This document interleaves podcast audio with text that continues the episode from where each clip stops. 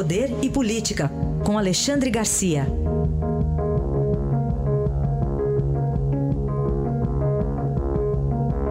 Alexandre, bom dia. Bom dia, Raíssa. Bom dia, Carolina.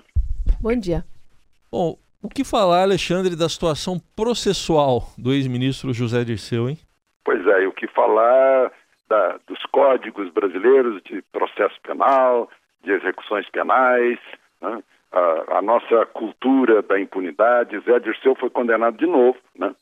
só no Lava Jato, no, no Petrolão, pela segunda vez, em segunda instância, né? e, e no Tribunal de Recurso, que é o TRF-4, Tribunal Regional Federal de Porto Alegre. Né?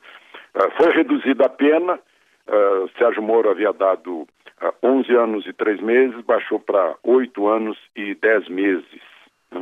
Né? Da outra condenação havia acontecido o contrário. Sérgio Moro estava pedindo 20 anos e, e, pouco e o TRF aumentou para 30 anos e 9 meses. Então, está condenado a 30 anos e 9 meses, mais 8 anos e 10 meses, o que dá 39 anos e 7 meses, sem contar a condenação do mensalão, é, a condenação de agora é numa negociata com tubos comprados pela Petrobras. Né? Corrupção e lavagem, os crimes que ele cometeu segundo a justiça. O, e ele está solto. Né? Da outra vez, no mensalão foi solto pelo ministro Barroso. Agora foi solto pelo ministro Toffoli, que foi seu subordinado durante mais de uma década, né? mais a segunda turma.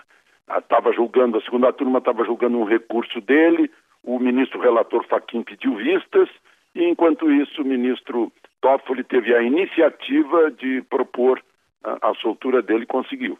Está solto e, e, a gente fica pensando, né? Como, né? Por quê? A gente fica sem entender, né? sem possibilidade de explicar para um alemão, para um americano, para um inglês, para um italiano por quê. Né? É, é esse o nosso processo. Infelizmente, isso estimula a impunidade está aí, está cheio de gente apostando uh, em, em impunidade, em continuar com a corrupção. Alexandre, e a transição do governo de Michel Temer, hein? Pois é, Michel Temer anunciou que já está encaminhando a transição para o futuro presidente da República. Ele tratou de, de anunciar isso antes da eleição de 7 de outubro. Ele não sabe o que vai sair das urnas, pode sair no primeiro turno, né? Então ele já quer, ele já se antecipa para dizer, olha, ninguém sabe ainda quem é o escolhido, isso não importa para mim, eu estou neutro nessa história, né? eu sou o presidente da República, eh, não tenho, eh, não tenho preferência né? de candidato, então está tudo pronto para que a equipe econômica do candidato, as equipes do, daquele que for eleito, comecem a conversar com a minha equipe de governo para fazermos uma transição tranquila. Né? Por exemplo, numa área importante, Ministério da Fazenda, a secretária executiva Ana Paula Vescovi é que vai coordenar, já está preparando os pontos principais, entre os quais o que aparece evidentemente, obviamente, é a reforma da Previdência, né? sem a qual o, o governo vai continuar tropeçando em, em déficit cada vez mais crescente. Então é mais ou menos isso que eu queria registrar, Michel Temer eh, eh, demonstrando, olha, faço isso agora porque não quero saber o nome de quem vier a ser eleito. Tudo bem, avisar o garçom também que ele já está fazendo a transição por causa do cafezinho. Do cafezinho, do sem cafezinho. dúvida. Isso é tradicional aqui em Brasília. Tradicional. Ô, Alexandre, pesquisa CNI Bop, que foi divulgada ontem, mostra, tem uma margem para o voto útil aí? Pois é, segundo, segundo o IBOP contratado pela Confederação Nacional da Indústria, 14% dos entrevistados disseram que eh, poderiam ir para o voto útil.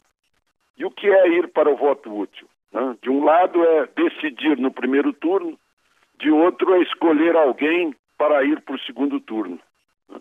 Eh, e, e, já polarizando agora a eleição, né? antes do, do primeiro turno.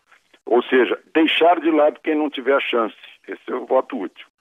E coincidentemente, em números, uh, eh, 14% falam em voto útil e quem tiver abaixo de 14% é que seria, teoricamente, abandonado pelo voto útil. Que se tornou ainda mais importante porque os 50% baixou um pouco.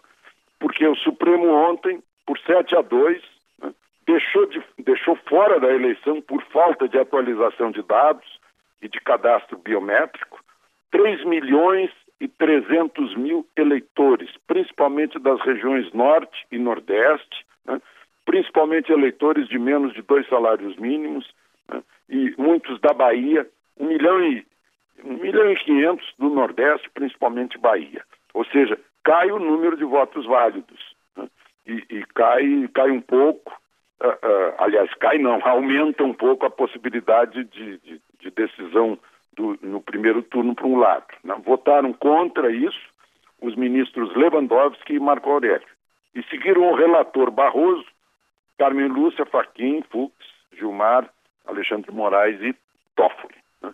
Então é, é, uma decisão que pode ser polêmica. Muita gente diz: olha, o direito do voto é um direito universal, está lá escrito na Constituição, mas essa falta de cadastro, de atualização de dados, pode significar também gente que nem existe uh, ou, ou, deixou de existir. Então, é, era uma.